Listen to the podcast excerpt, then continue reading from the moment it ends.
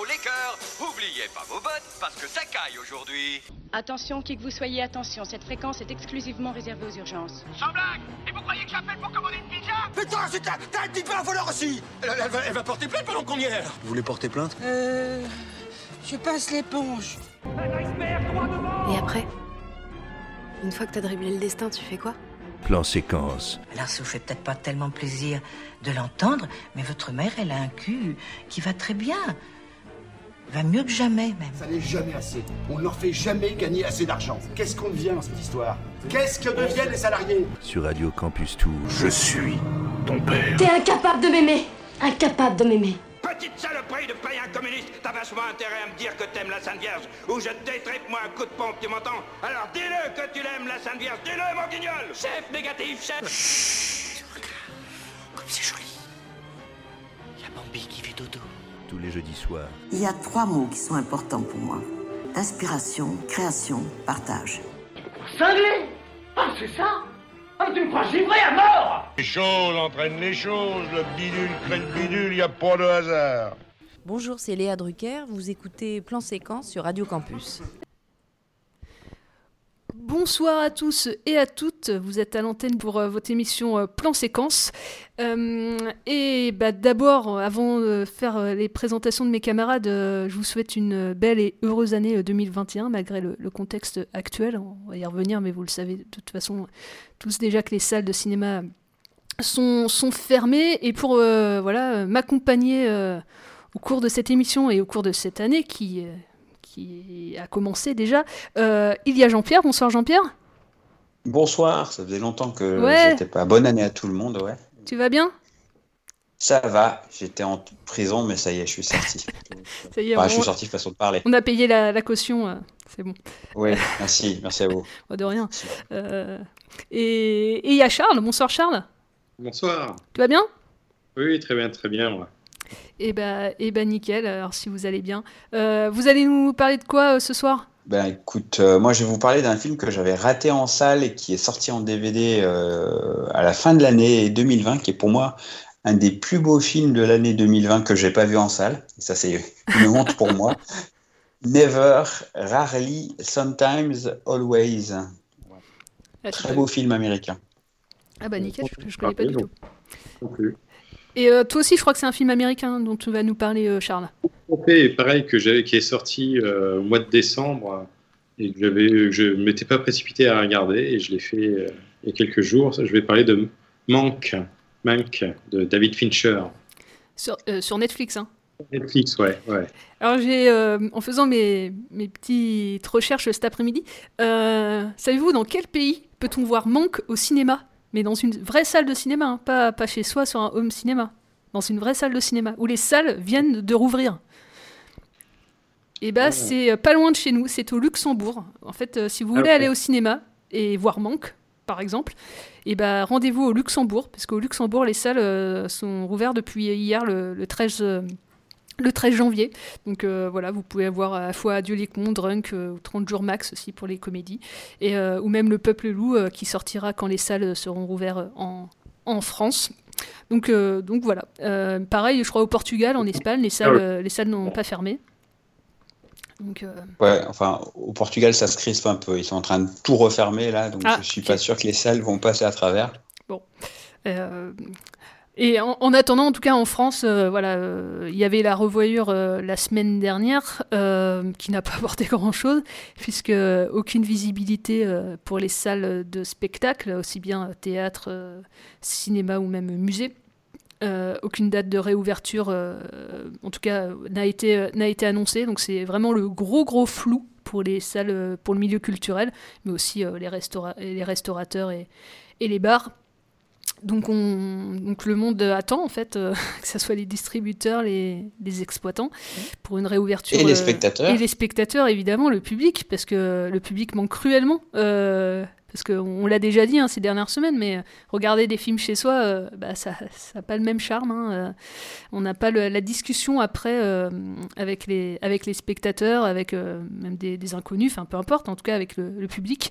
Donc ça, ça, je sais pas ce qui vous manque le plus, vous, dans la salle de cinéma, mais moi, ça me manque terriblement, ça, de ne plus pouvoir discuter avec...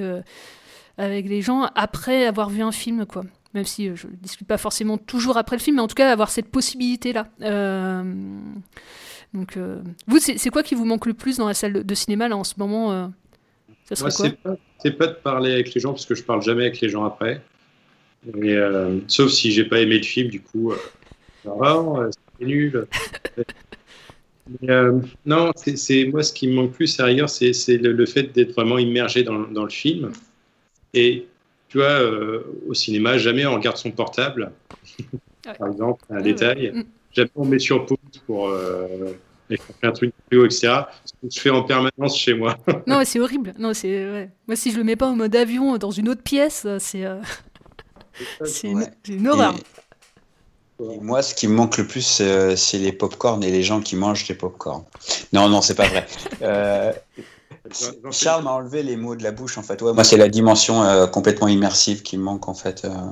vraiment, quoi. Je me suis fait la remarque cet après-midi, mm. puisque j'ai regardé El Topo de Jodorowsky, que j'avais pas vu depuis longtemps, et je me suis dit, que sur un grand écran, ça aurait été mm. quand même autre chose. Et vous, vous arrivez encore Enfin, moi, enfin, je regarde de moins en moins euh, des, films aussi. Euh, enfin, avant, je, pouvais regarder un par jour, vraiment, et des fois, ça m'arrive deux jours de suite de regarder aucun truc, quoi. Euh, Mais moi, c'est la même chose. Je me demande si je fais pas une mini dépression du cinéma. Je, je sais pas comment. Alors après, je me, en fait, je suis plus sur des docus, ouais, en ce moment, des documentaires, mais des films de fiction. En fait, j'arrive, ouais, j'arrive pas à me, à me, plonger dedans, en fait. Ouais, moi, moi, si, mais je vais à la facilité. Je regarde des trucs Bon, je sais à l'avance qu'ils vont pas forcément me plaire. je regarde pour les démonter après. Moi, je, je, je, focalise euh, sur mon petit abonnement YouPorn, qui est. non, c'est pas vrai. Qui me remplit de joie. Et ça aussi, il faut qu'on puisse le voir au cinéma, quoi. Ah oui, ça, je peux dire que ça pixeliserait un petit peu moins que sur mon ordinateur moi, il faut absolument que je lâche euh, X-Files parce que c'est. Ah oui, tout. Le, le côté immersif en tout son importance. Et d'ailleurs, pour refaire la pub à une, plateforme sympa, euh, Mubi a renouvelé son offre à 1 euro pour 3 mois actuellement. Oui, j'ai vu, ouais. Il est inscrit sur Mubi, euh, mais le premier film que j'ai regardé, je ne l'ai pas regardé entier parce que je m'ennuyais un peu. mais il y a d'autres films qu'on verra bien.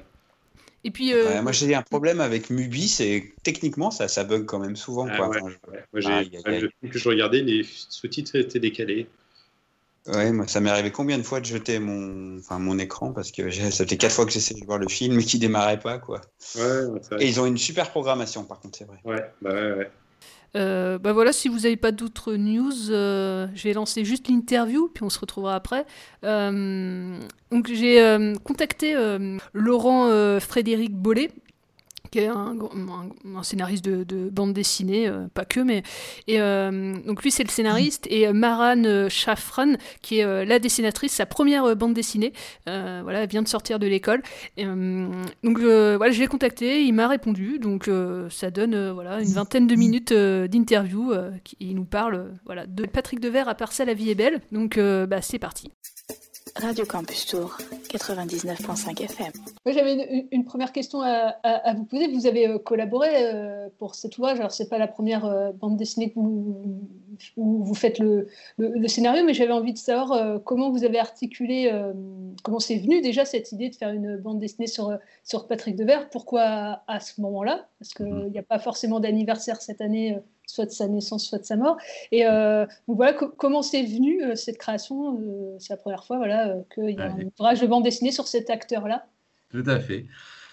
Alors ce projet, c'est un peu le résultat d'un concours de circonstances, mais à la base, ça c'est sûr, il y a un de mes projets personnels où effectivement, il y a quelques années, j'avais conçu une sorte de roman graphique où, effectivement, je mettais en scène un, acteur qui, qui s'était soudainement suicidé, un peu en pleine gloire, et euh, il y avait une intrigue un peu policière, c'est-à-dire qu'on apprenait que, effectivement, il s'était pas suicidé, mais il était lié à un crime dans sa jeunesse et en fait, il craignait d'être découvert et donc euh, il s'était suicidé.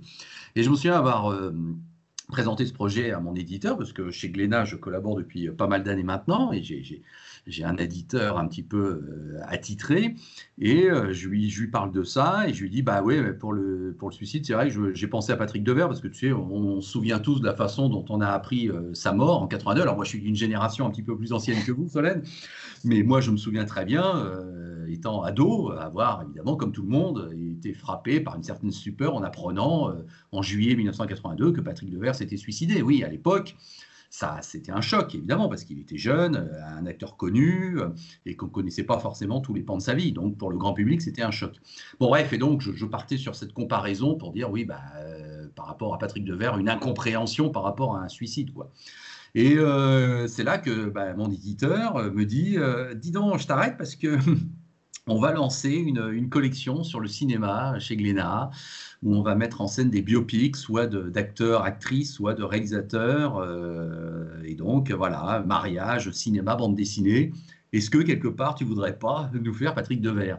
Donc voilà, euh, euh, donc c'était il y a quelques années, mais quand vous apprenez qu'une collection se crée, qu'elle est, prête à accueillir un livre sur lequel globalement on pourrait considérer qu'on travaillait quoi qu'il arrive, bah, on, dit OK, allez. Donc on fait un biopic avec euh, déjà euh, à l'époque euh, l'idée que d'accord, il y avait la nécessité d'avoir un regard bah, biographique sérieux, avec des éléments de vie informatifs, et déjà effectivement l'assurance d'avoir la possibilité de faire une vision un peu d'auteur et, de, et de, proposer son propre regard sur un tel personnage.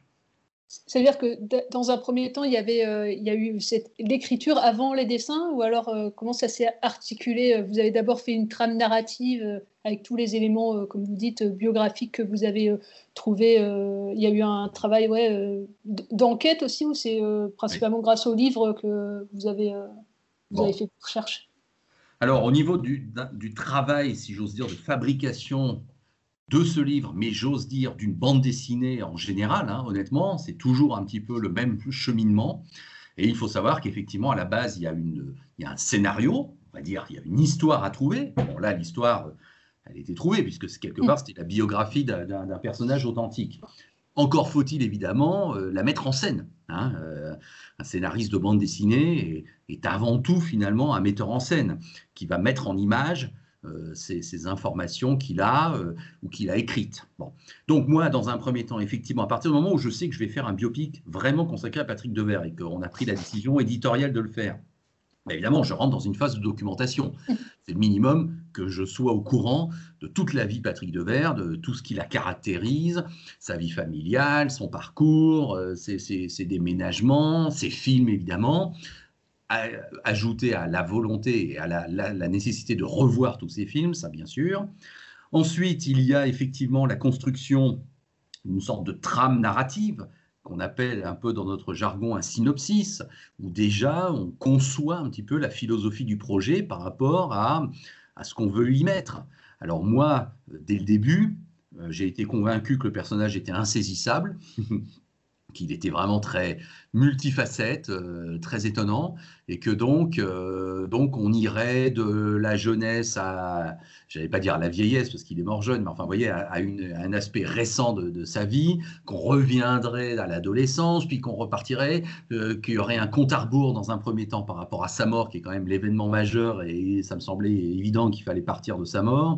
Bon, donc il y a, un jeu de pistes, un jeu de rôle qui, qui, qui est pas linéaire, pas chronologique, mais ça c'est voulu un peu à la, un peu à la, façon du personnage, un peu bordélique, un peu, un peu dans tous les sens, euh, avec des hauts, des bas, euh, voilà, des allers-retours, euh, de la fougue, du désespoir, enfin tout ça.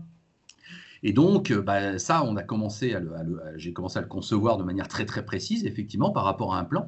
Et c'est à ce moment-là seulement, hein, sachez-le, que une dessinatrice, en l'occurrence, est arrivée dans le jeu, puisque à partir du moment où, où l'éditeur et moi-même, on savait là où on allait aller, on connaissait l'ordre des séquences, on savait qu'on commencerait par sa mort, on savait qu'on terminerait, j'essaie de ne pas en dire trop, mais quand même par un passage qui se veut très émouvant entre une discussion entre Gérard Depardieu et lui, on en reparlera peut-être. Bon, ben bah voilà, le projet, il est, il est, sur des rails en quelque sorte. Donc, il faut, il faut trouver un, dessin, et c'est donc une dessinatrice qui a été euh, trouvée, une jeune dessinatrice d'origine arménienne, installée en France depuis euh, pas si longtemps que ça finalement, et qui ne connaissait pas Patrick Devers. Donc, c'est vrai que j'aime beaucoup ce projet parce que c'est aussi une sorte de double histoire dans l'histoire. Voilà comment une jeune femme, euh, qui, est, qui, est, qui, est, pétri de culture, hein, Maran Rachian, euh, bah, ne connaît pas non plus toute la, la, la, culture française cinématographique et donc elle-même a découvert un personnage un peu hors du commun, oui, ça c'est sûr. il y a l'emploi de la première personne aussi là dans votre, dans votre ouvrage. C'est venu pareil euh, à, à l'écriture assez. Enfin, c'était vraiment évident d'employer de, la première personne. Comment c'est venu ça, cette utilisation-là? Oui, non, alors elle est venue pour une simple et bonne raison, c'est qu'en me documentant, et donc en, en, faisant quoi? En lisant, il n'y a guère que cinq livres hein, qui ont été écrits sur Patrick Devers, et parmi les cinq livres, il y en a, il y en a un de Christophe Carrière, qui est un peu une, la biographie euh, un peu, un, peu, un peu définitive, si j'ose dire, de Patrick Devers. Donc évidemment, je ne peux pas nier que je l'ai lu en fond et en large, et qu'évidemment, j'y ai moi-même puisé des informations.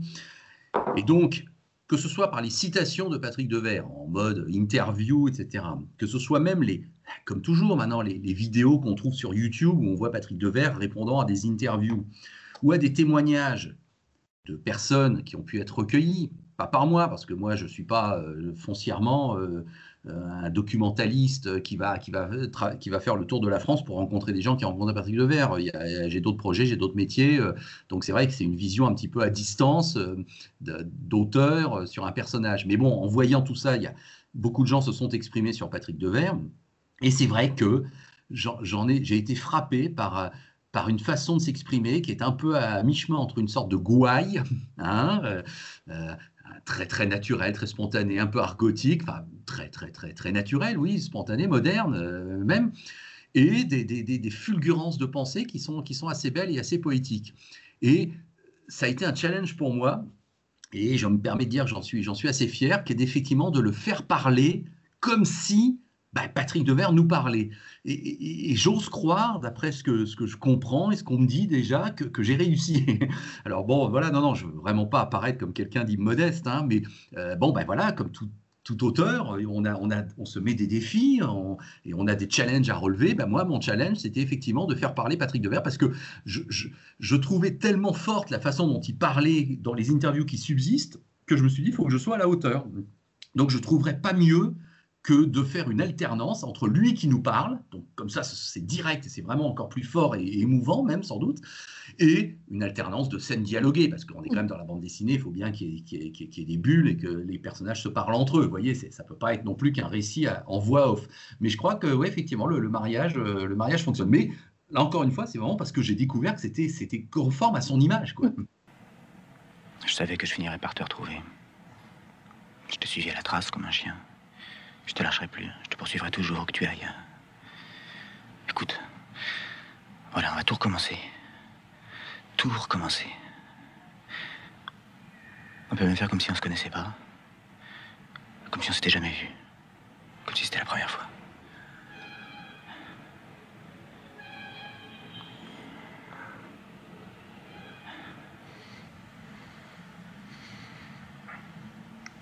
Tu vas pas me dire que c'est un orage qui va nous séparer?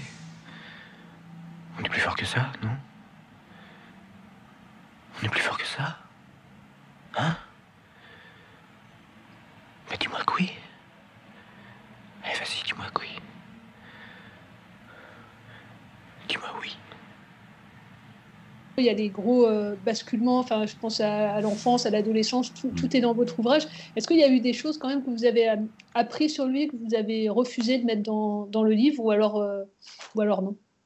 Non, non, bah, je crois que c'est c'est pas un secret que de dire que pendant la, la fabrication de, de, de ce livre, une nouvelle version de la biographie écrite par Christophe Carrière, dont je parlais, qui je crois un ancien journaliste de première, est sortie avec la révélation, là on peut le dire, que donc Patrick Devers avait été abusé euh, sexuellement étant jeune. Et là donc on découvre cette révélation euh, quand même sensationnelle euh, et puis en même temps terrible. Bon. Donc là on a été confronté à un problème. Euh, difficile, impossible de faire comme si on ne savait pas parce que, bah parce que ça fait partie maintenant de la vie, c'est, maintenant c'est une donnée euh, qui fait partie d'une biographie de Patrick Devers, c'est une info qui a été délivrée, qui a été confirmée, donc euh, elle fait partie de sa vie. Alors si on fait un biopic sur un personnage, difficile de, pas, de faire comme si on n'était pas au courant, bon. Et en même temps, on imagine bien, puisque ça reste, comme je vous disais, très, très peu développé, ça reste très pudique et ça me semble normal, effectivement. Il n'y a pas de, dénonciation, il n'y a pas d'accusation, il n'y a pas de noms qui sont livrés en pâture comme ça par rapport à la personne qui aurait pu commettre ces, faits, dont on sait qu'ils ont existé. Donc, je ne vais pas non plus verser dans, un, dans une extrapolation euh, de, ce phénomène. Donc, bah, il fallait en faire mention sans en faire euh, beaucoup mention. Alors, m'a été servi sur un plateau l'anecdote qui fait que euh, dans les valseuses, tout le monde raconte qu'à un moment donné, il y a une prise où Depardieu et lui sont dans une voiture et sont censés euh, démarrer de la voiture. Et c'est juste un plan, ils sont censés rouler 10 mètres et puis ils s'arrêtent. On, on veut juste avoir dans l'image la voiture qui démarre. Sauf qu'ils ont continué à rouler comme deux crétins, on va dire, et ils ont été passés une nuit blanche et ils sont revenus que le lendemain sur le plateau en, rigolant à l'idée que ça devait être le bazar et, la grosse inquiétude sur le plateau à une époque où il n'y avait pas de, portable évidemment. Bon, et donc bah, je, je suis parti sur cette fantaisie puisqu'après tout, oui, on ne sait pas ce qui s'est passé dans la mm. nuit, pour mettre en scène un dialogue un peu grave entre Depardieu et Devers, où il regarde le ciel étoilé et où c'est propice à, une petite allusion euh, discrète mais terrible que, que, donc il y a eu ce traumatisme d'enfance de la part de Patrick Devers. Donc vous voyez typiquement un exemple où la réalité fait qu'effectivement un projet éditorial se voit euh, amendé, transformé, et c'est comme ça donc qu'on l'a qu'on résolu. Et euh, puisque vous parlez de Depardieu, évidemment il est présent dans presque pas toutes les pages, mais je veux dire Devers et Depardieu c'est quand même un un duo, mais aussi une rivalité hein, qui s'opérait pendant les années 70. Et ça, c'est très marquant dans votre livre. Alors, moi, je le savais, mais c'est, euh, je trouve ça vraiment. Euh, puis vous n'en avez pas non plus. Enfin, Depardieu n'est pas euh, un grand monstre non plus hein, vis-à-vis de ça. Et je trouve ça assez touchant comment vous l'avez abordé, parce qu'effectivement, c'était une vraie faille pour lui, cette rivalité qui le fait mm. aussi qu'il n'ait jamais eu de prix. Enfin, il y, y, a tout ça. Comment vous avez dosé ça aussi dans votre, dans votre livre? Eh bien, c'est vrai qu'on se rend compte euh, de manière assez évidente en lisant donc toute cette vie de Patrick Devers que Depardieu a un rôle fondamental et énorme. Euh, moi, j'aurais tendance à résumer ça d'une formule comme quoi ce sont un peu les deux faces d'une même pièce. Depardieu, très ambitieux, très déterminé à réussir dans le milieu, ça faut en avoir conscience, qui, qui s'est imposé en quelque sorte comme le premier rôle des valseuses, qui est vraiment le film charnière. Et Devers y arrive un peu par un chemin détourné. Il n'est pas spécialement euh, motivé à l'idée de, faire un casting pour intégrer, euh, pour intégrer les valseuses. Il a entendu parler de ce film. Il sait évidemment que ça ne se refuserait pas, mais en même temps, euh, il la joue un peu glandeur.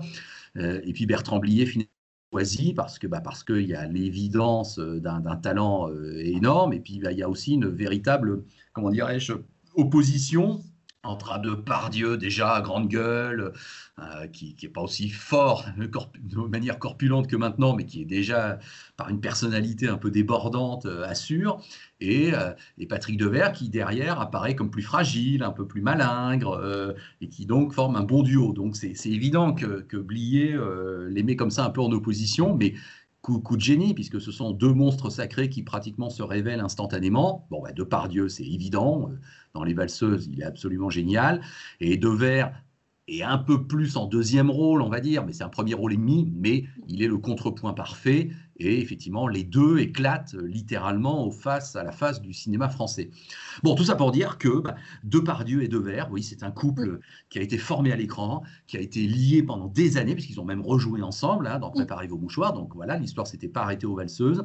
Et il y a toujours eu, effectivement, de la part de tous les témoignages, une, une rivalité. Je précise que Depardieu, quand il écrit un de ses premiers livres, je crois même que c'est le premier vrai livre qu'il écrit de sa main et, qui, s'appelle Lettres volées, et qui sont donc des fausses lettres qu'il aimerait envoyer à certaines personnes qui lui sont chères. Il y en a une qui est, à Patrick Devers, donc ça prouve déjà qu'il était dans un, dans un groupe qui n'était pas n'importe lequel, où, où Depardieu euh, éprouvait le besoin de lui parler. Et donc, dans cette lettre, il y a vraiment la phrase suivante J'aurais aimé vivre une, histoire d'amour avec toi, de mémoire. Ça, c'est incroyable, c'est une, déclaration quasi homosexuelle évidente euh, de Depardieu à Patrick Devers. Donc, vous voyez, il y, a beaucoup de ressorts euh, qu'on ne connaît pas forcément, hein, évidemment, je ne vais pas prétendre avoir tout compris entre Depardieu et Devers, mais ils sont indissolublement euh, liés, et c'est pour ça qu'effectivement, j'avais tenu à terminer le livre avec une sorte de fantaisie, un peu, j'en dis pas plus, une fantaisie euh, poético-émouvante, où on, recrée un dialogue entre Depardieu et Devers. Voilà. Vous en début d'interview que vous aviez revu tous les tous les films là, de, de Patrick Devers. Du coup, le, quel film vous n'aviez pas vu du tout, par exemple, Oui. vous avez découvert? Et puis sinon, ouais, quel est votre film où Patrick Devers vous a le plus marqué? Oui, oui. Alors, euh, bon, alors évidemment, bah, globalement, je les avais tous déjà vus euh, euh, à la télévision étant jeune ou en cassette, parce qu'effectivement, donc, comme je suis d'une génération un peu plus ancienne que la vôtre, oui, effectivement, tout ça. Donc, les valseuses, oui, je me souviens l'avoir vu à la télé quand j'étais jeune. Alors, les valseuses, j'invite vraiment j'invite vraiment les jeunes, voilà, on va dire ça aussi, euh, à le regarder parce que je crois honnêtement qu'on ne soupçonne pas à quel point ce film est, est, en avance sur son temps et à quel point il est encore euh, même choquant. Dans le sens où, bien sûr, il date de 74, donc on est 46 ans euh, en arrière. Mais il y a 46 ans, je suis sûr que ceux qui ne l'ont pas encore vu ne soupçonnent pas à quel point le film est audacieux, moderne, génialement joué, ça c'est sûr, euh, choquant dans le sens provoquant, hein, euh, avec beaucoup de provocation. Et honnêtement, euh, il, a, il, a, il a 20-30 ans d'avance. Ça pourrait très bien être un film de maintenant, avec effectivement un regard un peu sociétal sur, sur la France, sur ses fractures, sur une partie de bourgeoisie, de prolétariat, j'en sais rien, appelons ça comme ça. Mais euh, voilà, il y, a, vraiment un, discours qui reflète une, certaine réalité de la vie quotidienne euh, en France euh, et qui est toujours d'actualité. Donc les valseuses, ça, c'est sûr qu'il faut le voir. Bon, Noir, bah, c'est vrai que pour moi, je pense que c'est son plus grand rôle parce que bon, l'univers qui est créé est fabuleusement euh, euh, mis en scène, en, mis en image, et puis bah, de, euh, de Vers dans, dans, dans, ce rôle, il est, il, est, il est, incroyable de présence, de force, de désespoir, de, de douleur. Enfin, c'est ouais, je crois vraiment là, quand on pense qu'il n'a pas eu le, le César à ce moment-là, et que c'est Claude Brasseur qui certes nous a quittés récemment et à qui évidemment on, on rend hommage et, et formidable acteur, mais cette année-là, c'est Claude Brasseur qui, pour la guerre des polices, a le, premier rôle face à, à Devers dans Série Noire. C'est vrai que ça semble incompréhensible.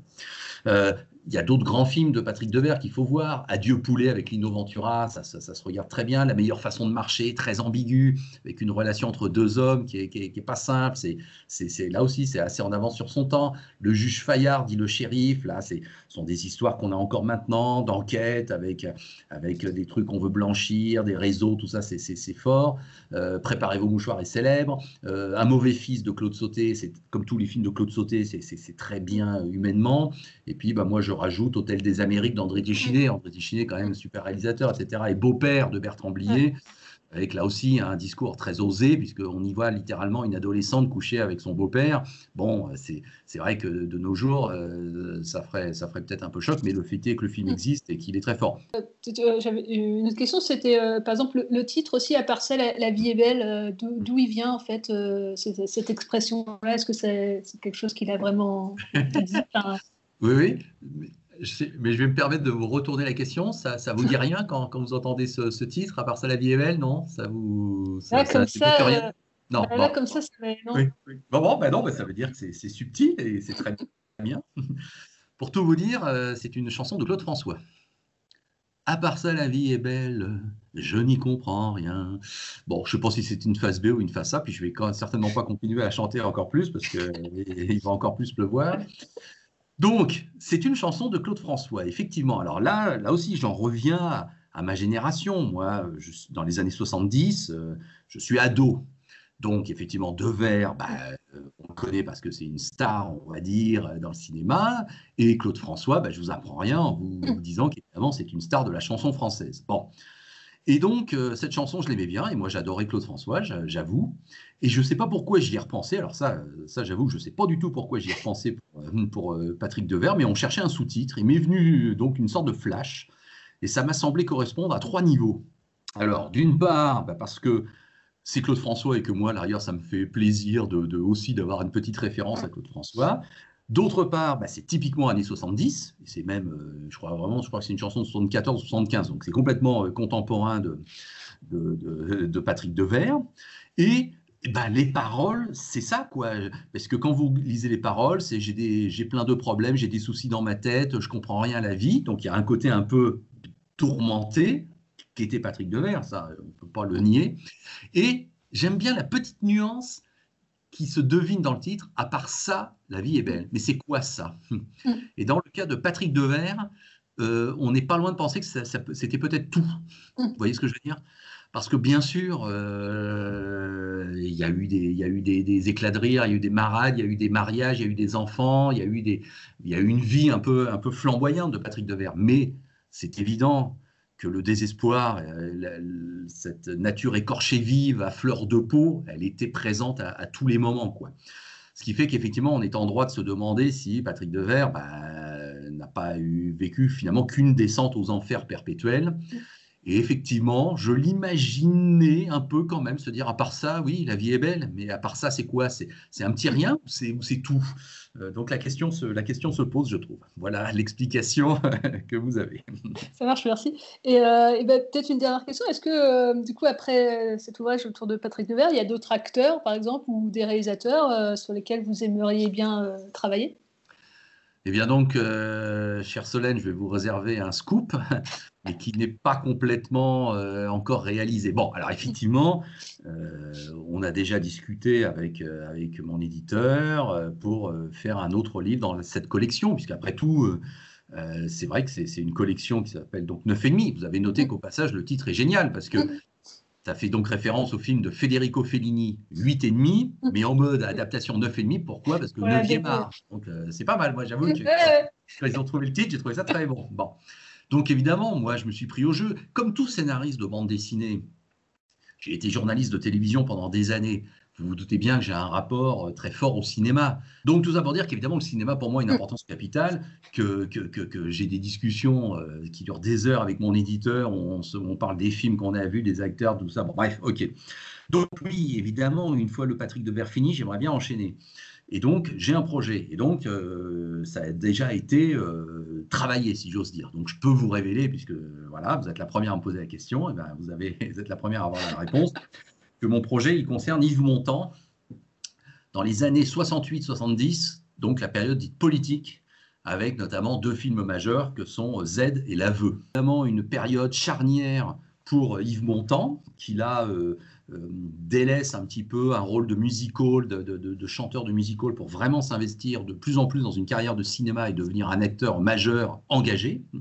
Et puis, bah, effectivement, je me permets de penser que, autant, évidemment, Patrick Devers, je suis le premier à dire qu'il avait un charisme euh, fabuleux et que c'était un acteur génial, bah, je me permets de dire qu'Yves Montand, pour moi, est une idole absolue. Oui, quel, personnage, quel, quel charisme, quel, quel talent. quel- Enfin bon, voilà, donc effectivement, j'aimerais beaucoup. Malheureusement, je ne peux pas encore vous dire si ce livre va vraiment se faire et quand, parce que, comme tout éditeur, euh, le Covid est passé par là, euh, il y a quand même eu euh, une année plus que troublée, ça fait partie d'une collection où il y a déjà d'autres livres qui sont prévus. Donc, euh, euh, le Yves Montand, on va dire, est en, est en- attente euh, et il est dans les, tiroirs, prêt à, être dégainé dès qu'il faudra. Mais là, non, c'est encore trop tôt. Mais enfin, voilà quel serait mon projet. Voilà, je me, permets de vous le dire en exclusivité ou presque.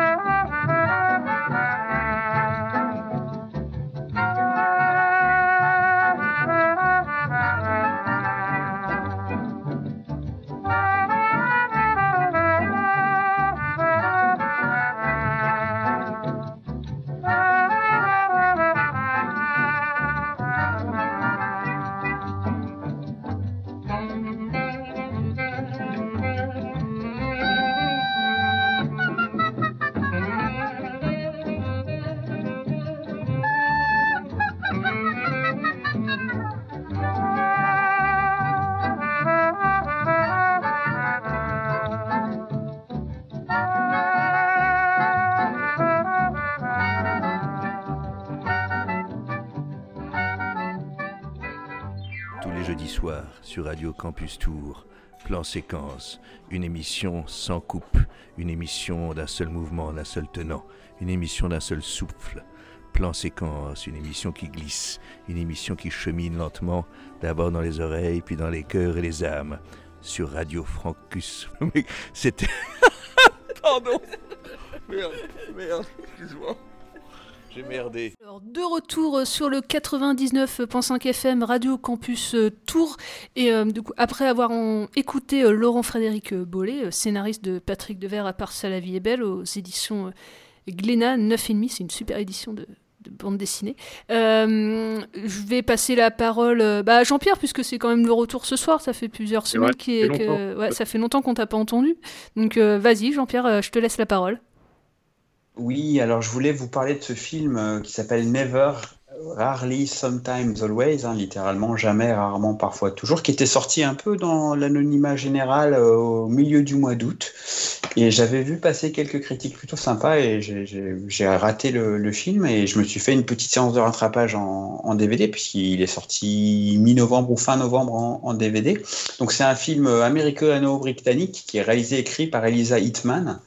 Euh, on retrouve au casting Sidney Flanagan, Talia Ryder et Théodore Pellerin. Alors, c'est des acteurs inconnus hein, parce que notamment pour euh, Sidney Flanagan et euh, Talia Ryder, c'était leur premier rôle. Donc, ce film euh, suit l'histoire, euh, le, chemin d'une adolescente qui est enceinte en Pennsylvanie, qui s'appelle Autumn, Autumn, en enfin avec l'accent, euh, et qui souhaite avorter en fait. Alors, ici, il n'est jamais question de savoir qui, comment, pourquoi. Euh, c'est pas du tout traité. Alors, elle peut pas le faire sans le consentement de ses parents dans son état.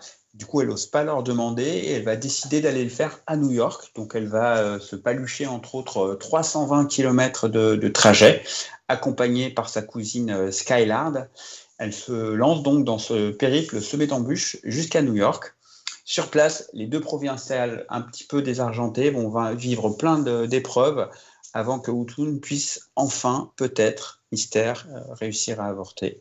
Donc, euh, alors c'est le troisième long métrage de cette réalisatrice. Je connais pas son premier film, mais le deuxième s'appelait euh, Les Buns de la plage. C'est un très beau film où elle explorait l'appétit sexuel d'adolescents en proie au doute. Ici, le cœur du film, c'est plutôt le rejet des rapports de domination qui pèsent sur la sexualité euh, et notamment aussi les rapports euh, au monde des, euh, des adolescentes. Alors, le film a été présenté au Festival de Sundance. Il a même eu un prix à la Berlinade en 2020, Festival de donc, Berlin, du film de Berlin, où il a remporté le Grand Prix. Donc, euh, comme je vous l'ai dit, déjà, c'est sorti en août. Euh, alors ici, la réalisatrice, elle ne sombre jamais dans les pièges de la sensiblerie et du chantage euh, au pathos. Elle met en scène l'itinéraire de cette jeune fille d'une façon hyper sobre. Elle a elle-même d'ailleurs fait le trajet en bus, elle a fait les 320 km pour justement se rendre compte. Elle a elle-même été confrontée aux difficultés dont je ne vais pas parler, les rencontres qu'elle euh, qu'elle va faire dans son parcours, cette jeune, euh, cette jeune euh, adolescente. Il n'y a pas de dénonciation didactique, pas de traitement en mode grand sujet. Elle filme avec une très très belle, un très beau regard caméra, un- une mise en scène très délicate. Euh, elle filme le parcours de cette jeune fille euh, qui est une jeune fille vraiment ancrée dans l'Amérique des années 2020, donc dans l'Amérique aussi de notre ami Trump, enfin ex-président euh, bientôt, on espère. Donc, elle met en évidence l'accablante réalité de l'avortement aux États-Unis, en fait. Un parcours où elle et sa cousine ne vont rencontrer que très très peu d'aide. Euh, quelques soignants de bonne volonté seront euh, un peu les seuls à, la, soutenir, d'ailleurs, complètement. Alors, le, jeu des actrices est juste incroyable, en fait. Alors, c'est assez particulier puisque vu qu'elles sont complètement débutantes, elles n'ont pas du tout ces tics et ces euh, que peuvent avoir certaines actrices et du coup ça, transpire la justesse, c'est vraiment incroyable et aussi euh, la, qualité de la suggestion de la mise en scène de la réalisatrice qui euh, parfois par un simple regard, par euh, un plan un peu hors champ, enfin un plan hors champ non mais par voilà des, des, mouvements de caméra va, suggérer des choses qui, qui sont vraiment très très pudiques, je trouve. Un art de la suggestion qui est de très très bonne qualité. C'est un magnifique portrait de post-adolescente euh, et qui surtout est très très à charge, qui montre la régression incroyable de l'Amérique d'aujourd'hui, puisqu'elles sont confrontées euh, notamment euh, à des militants anti-avortement, voire même à des cliniques un peu bidons, en fait, qui, au lieu d'accueillir les jeunes filles pour justement les aider, font tout pour les dissuader de, d'avorter. Enfin, c'est un très très beau sujet. Je trouve que c'est un très beau portrait de euh, cette Amérique-là aussi. Euh, et surtout l'interprétation de Sidney Flanagan, hein, vous en entendrez euh, parler. D'ailleurs, c'est assez drôle parce qu'elle joue une jeune adolescente, elle a 31 ans. elle est au cœur de chaque plan, elle incarne avec une grande justesse le, côté un peu mystérieux de, de, cette, de ce personnage. Donc, le titre du film, je vais peut-être en parler rapidement, puisqu'il renvoie à, une scène qui est vraiment capitale dans le film, quand la jeune Automne arrive euh, à New York elle va avoir un questionnaire médical euh, auquel elle est censée répondre et elle doit choisir à chaque fois parmi les propositions never, rarely, sometimes, always. Des questions aussi euh, simples que avez-vous déjà subi des rapports sexuels non consentis? Avez-vous déjà eu des pratiques à risque? Et chaque question tombe comme ça et la jeune fille, elle est murée dans des espèces de non-dits. C'est une scène qui est juste bouleversante. On y devine plein de choses, des expériences douloureuses, des enfin, voilà, c'est, euh, je trouve c'est la plus belle scène du film. Donc, euh, honnêtement, si je l'avais vu en salle, je pense qu'il aurait figuré dans mon euh, top, euh, top 10 des films euh, de, l'année. Bon, bah voilà, c'est pas, pas le cas puisque je l'ai vu en rattrapage, mais je, l'ai vu d'ailleurs passer dans certains tops de, de, revues spécialisées, donc j'étais plutôt content. c'est un film qui mérite toute votre attention et qui, je pense, a eu un, parcours en salle en France très très court. Il n'est même pas sorti en salle aux États-Unis, puisqu'en raison du Covid, il a été exploité directement en VOD, donc ça s'appelle Never, Rarely, Sometimes, Always à voir. Ah bah, merci euh, du conseil. J'avais, ouais, j'avais pas euh, vu passer ce, ce film. Euh, et ben, on va passer une petite coupure musicale et puis, et puis on va se retrouver dans, dans quelques minutes sur Radio Campus Tour.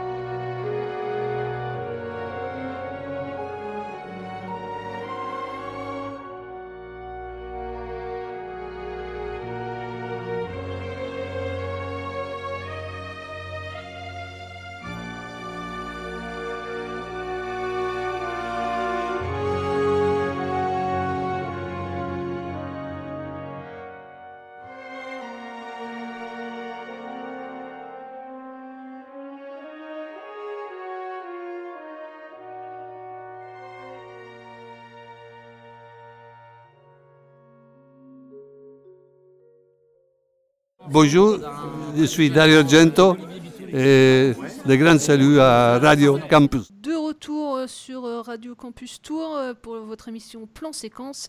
Et tout de suite, je vais laisser la parole à Charles qui va nous parler pour sa première chronique de l'année d'un film Netflix. Tout à fait, le retour de Netflix, ça y est. T'as eu tes petites étrennes Netflix, toi hein? C'est ça, voilà, ouais. Ah, tu reçois des cadeaux, hein, comme les gros influenceurs d'Instagram. Hein. Et euh, donc oui, voilà. Il, joue un, il a un petit rôle dans Lupin d'ailleurs, hein, la nouvelle, on le voit. il, fait un, il, fait un, caméo derrière, il passe. Si vous me trouvez, euh, vous avez des, des talk bags Radio Campus Tour. Euh, Je suis dans ma période d'organisation de concours. moi. oui, je vois ça la dernière fois. D'ailleurs, on n'a pas eu de, de retour euh, suite à ton Non, non. concours. Donc euh, voilà, moi je vous parlais de Mank, le dernier film de David Fincher, qui est sorti donc le 4 décembre euh, 2020. Un film avec euh, au casting euh, Gary Oldman, euh, qu'on a vu dans. Mince, euh, dans quoi on l'a vu, Gary Oldman euh, Dans le cinquième élément, dans, dans, dans- dans pas mal de films. J'ai un trou là, tout d'un coup, j'avais noté, j'ai perdu. Gary Oldman. Ouais, ouais. Ouais, ben, On le voit beaucoup moins ces derniers temps. Mais, Bah oui, euh, oui, c'est pour ça, là, c'est un peu un, retour euh, assez important. Il a joué dans plusieurs versions, en fait. hein. Euh, Dans Léon aussi, euh, il fait le méchant. il avait joué à Churchill, non? C'est pas lui qui joue Churchill dans Les Heures Sombres? Ah, je- pas sûr. Eh oui. Non, non, je crois pas. Eh oui. Ah ouais? Ah bon, Euh. Bah si, il a même eu un Oscar, euh, mon brave Charles. Bah, très bien. Bah, écoute, euh, bravo Gary. Euh, il y a aussi donc Amanda euh, Seyfried qui euh, qu'on n'a pas vu dans grand chose encore, mais son visage n'est pas inconnu. Charles Dance, qui est un des personnages de Game of Thrones. Euh, donc voilà, on peut reconnaître quelques, quelques têtes dans, dans ce film. La musique est toujours, quand même, depuis plusieurs années, il collabore avec David Fincher, de- composé par Trent Reznor, leader du groupe Nine, Nine Inch Nails, que moi j'aime beaucoup personnellement. Et alors donc, Mank, de quoi ça C'est, euh, Ça se passe à Hollywood dans les années 30. euh, et on nous raconte l'histoire de Herman Mankiewicz, alias Mank, qui euh, est en train d'écrire le scénario de ce qui va devenir l'un des plus grands films de l'histoire de cinéma, Citizen Kane, premier film du jeune euh, Orson Welles qui n'a que 24 ans à l'époque. Et, euh, mais Mank n'est pas seulement un grand scénariste, c'est aussi un alcoolique et une grande gueule. Et donc, il ne manquera pas de, ce qui ne manquera pas de, de pimenter un peu l'histoire.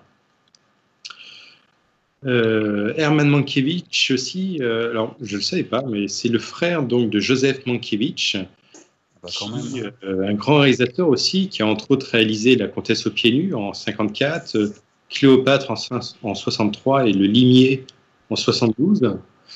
Euh, donc voilà, euh, Eve aussi, non? Eve, c'est Mankiewicz aussi? Ok, ouais, ouais, ouais, exactement. Donc, euh, grand réalisateur et grand scénariste, qui était son, son frère. Donc, David Fincher réalise ici son premier film depuis six ans. Son précédent film, c'était Gone Girl en 2014. Euh, super film que j'ai revu d'ailleurs tout à l'heure, avant, cette, avant qu'on enregistre l'émission. Euh, j'ai revu avec beaucoup de plaisir. Euh, 2014, donc voilà, six ans d'absence euh, dans les salles.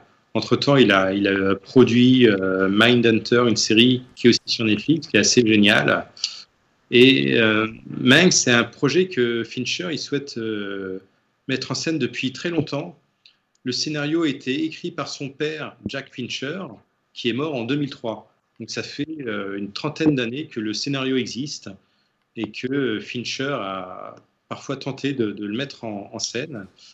Et, euh, et d'ailleurs, Fincher, dans, ses dernières interviews, euh, ne, mâche pas ses mots en parlant de, l'industrie euh, hollywoodienne d'aujourd'hui et parle à quel point il est vraiment difficile de, faire un film à Hollywood aujourd'hui parce que les, producteurs ne, veulent absolument plus prendre de risques financiers et euh, ils veulent absolument faire des, des films qui rapporteront pas moins de 1 milliard de dollars de recettes.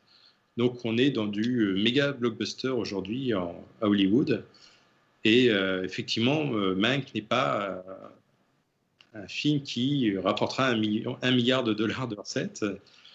C'est un projet très ambitieux qui, très ambitieux qui, a dû coûter quand même pas mal d'argent. Il, se passe dans les années 30 à Hollywood, le cinéma, donc il y a des décors absolument incroyables, un nombre de, figurants assez impressionnant aussi.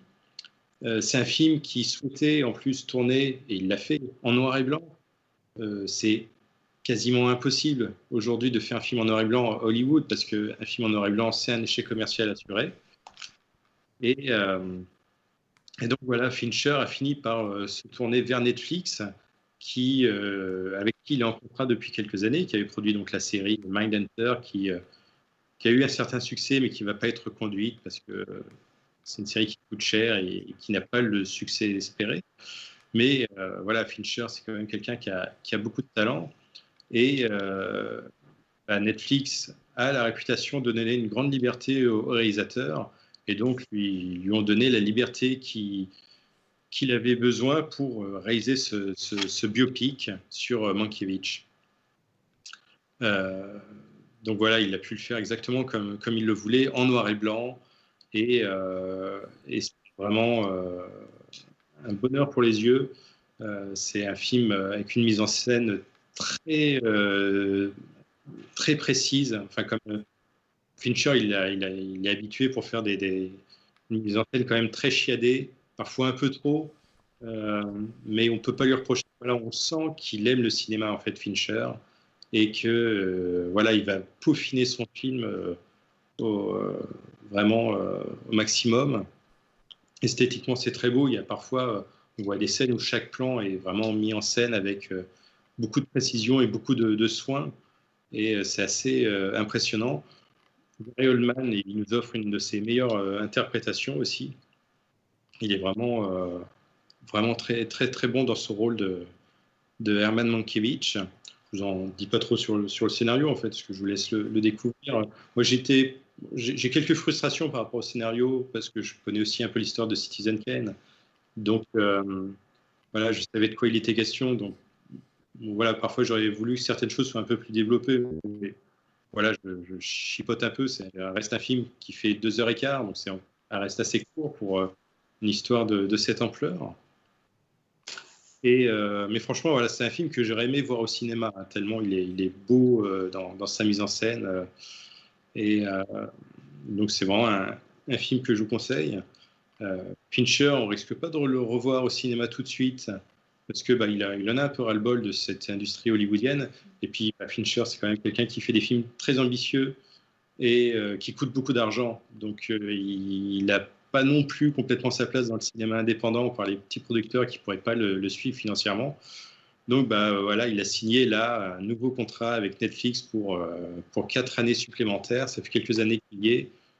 Donc à mon avis, là, il, est à sa place, il se sent bien là, on lui, on lui laisse faire les films qu'il veut. Donc, euh, donc ça va durer quand même un petit moment encore.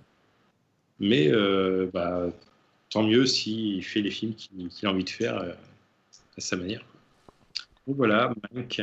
Ah, c'est ça, ils ont. Tu l'as vu toi, Solène euh, Non, j'ai pas, non, j'ai pas encore vu. Non. Moi, je, ne l'ai pas vu en entier. J'avoue m'être endormi pendant le film. Ah. Parce que je, je, trouve le film, comme tu le dis, très bien maîtrisé. La mise en scène est très belle, mais alors les, les dialogues sont. Euh, ah, beaucoup de blagues. Ouais, ouais j'ai perdu le fil. Et puis il y a aussi autre chose qui me gêne un petit peu, euh, c'est les différences d'âge entre les acteurs et les actrices. Puisque tu n'as pas une femme qui a plus de 40 ans dans ce film. Et c'est assez bluffant parce que tu as pas mal de monsieur très âgés qui sont en couple avec ces femmes, alors même que dans la vraie vie, il n'y avait pas ces décalages-là ah en termes d'âge. Donc là, ça m'a posé une petite difficulté, hein, euh, notamment euh,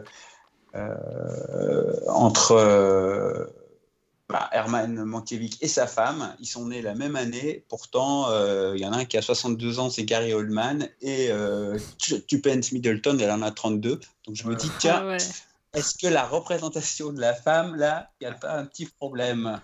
Tu m'étonnes. Voilà, mais On apprend beaucoup de choses sur les coulisses d'Hollywood, un peu qui sont intéressantes, qu'on n'a pas l'habitude de voir, et surtout sur le point de vue politique. Ouais. Euh, parce qu'il y a des élections à ce moment-là, euh, des histoires de syndicats et tout. C'est, c'est, intéressant de, ce point de vue-là. Ouais. Ben, en tout cas, si, vous voulez vous faire un avis, euh, c'est sur la plateforme Netflix. Et, je voulais terminer l'émission avant, avant de conclure sur deux documentaires qui, eux, sont visibles sur des plateformes gratuites. Donc, l'un sur le site d'Arte, c'est, ça dure 50 minutes, c'est le mystère Méliès. Euh, voilà, c'est assez passionnant euh, si vous connaissez pas euh, Méliès ou même si vous le connaissez en fait un peu évidemment premier, l'un des tout premiers cinéastes de l'histoire du, cinéma, notamment un premier auteur de, science-fiction, en tout cas premier auteur à avoir fait des trucages au cinéma. Donc je vous, je, vous, conseille, c'est assez, c'est comme une enquête. le réalisateur, celui qui fait la, la voix off, Serge Blomberg, qui est un grand historien aussi du, cinéma, il a été vraiment enquêté pour aller, pour savoir euh, comment les, films de Méliès avaient été retrouvés. Donc c'est assez, euh, euh, assez bluffant toute cette enquête, parce que c'est des films voilà, qui avaient été détruits par Méliès lui-même et qui ont été retrouvés aux, États-Unis. Et du coup, on a tout, toutes les archives là dans, dans ce film. Donc c'est assez, assez chouette. Et puis l'autre film d'archives aussi, avec des archives inédites, c'est sur le site de, de France Télé. C'est le film documentaire autour de Chaplin, qui aurait dû sûrement sortir en salle. D'ailleurs, ce film d'Yves Geland et François François Aimé, qui avait été euh, estampillé Cannes 2020. Euh, Donc Charlie Chaplin, le génie de la liberté, ça dure 2h25. Grande plongée dans, l'histoire de dans l'épopée de, Charlie Chaplin, de son enfance à, sa postérité. Donc euh, avec vraiment des images inédites et puis des extraits de ses films, histoire narrée par Mathieu Amalric. Donc je vous conseille ces deux docs si vous, aimez l'histoire du cinéma, parce que même si on, on connaît un peu ces, voilà, l'histoire de ces deux grands euh, du cinéma, on apprend avec des images en plus inédites euh, un peu leur parcours. Euh, donc voilà, c'est gratuit sur France Télé ou sur arte.tv. voilà, bah, Et puis, allez, Tant, qu'on y est, chacun y va de son petit conseil. Si vous avez un petit peu d'argent, il y a un très beau coffret qui est sorti en fin d'année euh, qui s'appelle Forbidden Hollywood. C'est 10 euh, pépites du cinéma hollywoodien qui sont sorties entre 1931 et 33 avant l'arrivée du, code Haynes, hein, euh, qui a, marqué comme ça un peu de pudibonderie dans les films. C'est 10 films, 10 petites pépites qui sont disponibles dans un coffret. je vous les recommande parce que vous verrez un cinéma hollywoodien un peu dévergondé. On y apercevait des, des, voilà. Et il y a 10, films dans ce coffret. C'est pas très cher. Il doit valoir 49 euros de mémoire. Et ils étaient d'ailleurs sortis en salle, alors pas à Tours, mais juste après le déconfinement. C'est un coffret Warner. Euh, il était juste après le confinement, je crois qu'ils avaient, euh, ils les avaient projetés. Bon, à Paris, je pense, mais euh, hmm. si vous voulez rattraper ça, voilà. Et eh ben nickel, bah, ça, ça, vous donne quand même pas mal de, pistes pour égayer vos, vos soirées sous couvre-feu, là, cher auditeur. Si vous commencez à 18h, hein, vous pouvez faire deux films. C'est ça, c'est ça. Puis voilà, je vous rappelle aussi la bande dessinée autour de, de Patrick Devers que vous pouvez retrouver dans, dans les librairies. Euh, à part ça, la, vie est belle de Laurent euh, Frédéric euh, Bollet. et ben voilà, je vais vous souhaiter une, belle soirée. voilà, encore un, soutien et une pensée à tous ceux qui sont en galère et voilà, je pense précisément à certaines personnes. Donc vraiment, voilà, un gros, un gros soutien à eux. Et voilà, j'espère que les jours meilleurs seront pour bientôt notamment la réouverture des salles, mais aussi pour la santé de, plein de gens. Euh, voilà. Et puis on se dit à la semaine prochaine, les gars, euh, pour une nouvelle émission. Ça vous va Très bien. Ouais, ouais. Et bah, et bah nickel. Et puis bah tout de suite Reggae Stories sur le 99.5 Radio Campus Tour. Ciao. Ciao. C'est chouette.